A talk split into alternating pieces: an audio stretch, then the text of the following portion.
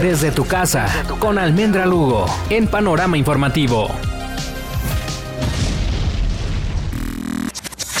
Este 2020 nos tomó por sorpresa y en tan solo 365 días hemos atravesado por muchas situaciones que han provocado cambios en nuestra forma de vivir. Aprendimos a cómo hablar con los pequeños del hogar acerca del virus, aplicamos las técnicas exactas para desarrollar un home office eficaz y un homeschooling exitoso. Ahora ya sabemos cómo limpiar y desinfectar desde un celular hasta los rincones de una casa en donde habite una persona contagiada por COVID-19. Somos testigos de los avances de la tecnología y la inteligencia inteligencia artificial, aprendimos a conocer el mundo de manera virtual y también cómo convivir con las mascotas en esta nueva normalidad. Retomamos la importancia de mantenernos saludables, conservar la calma y la paciencia. Pusimos en práctica nuestras habilidades para no caer en noticias falsas, también para cocinar y para involucrar a todos nuestros miembros de la familia en las actividades del hogar. Muchas cosas que para cada uno han sido diferentes y de aprendizaje. Incluso conocimos muchos términos que se han vuelto parte de nuestro vocabulario y todo esto desde tu casa.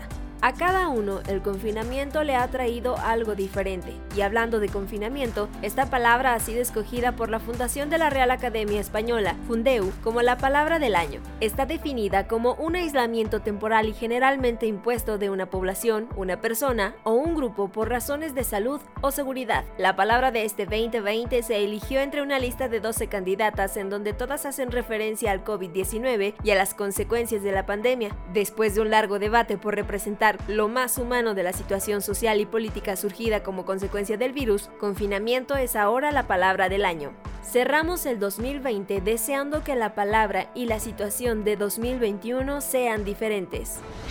Por un año sin miedo, sin incertidumbre y sin más pérdidas. Deseo lo mejor para ti y los tuyos.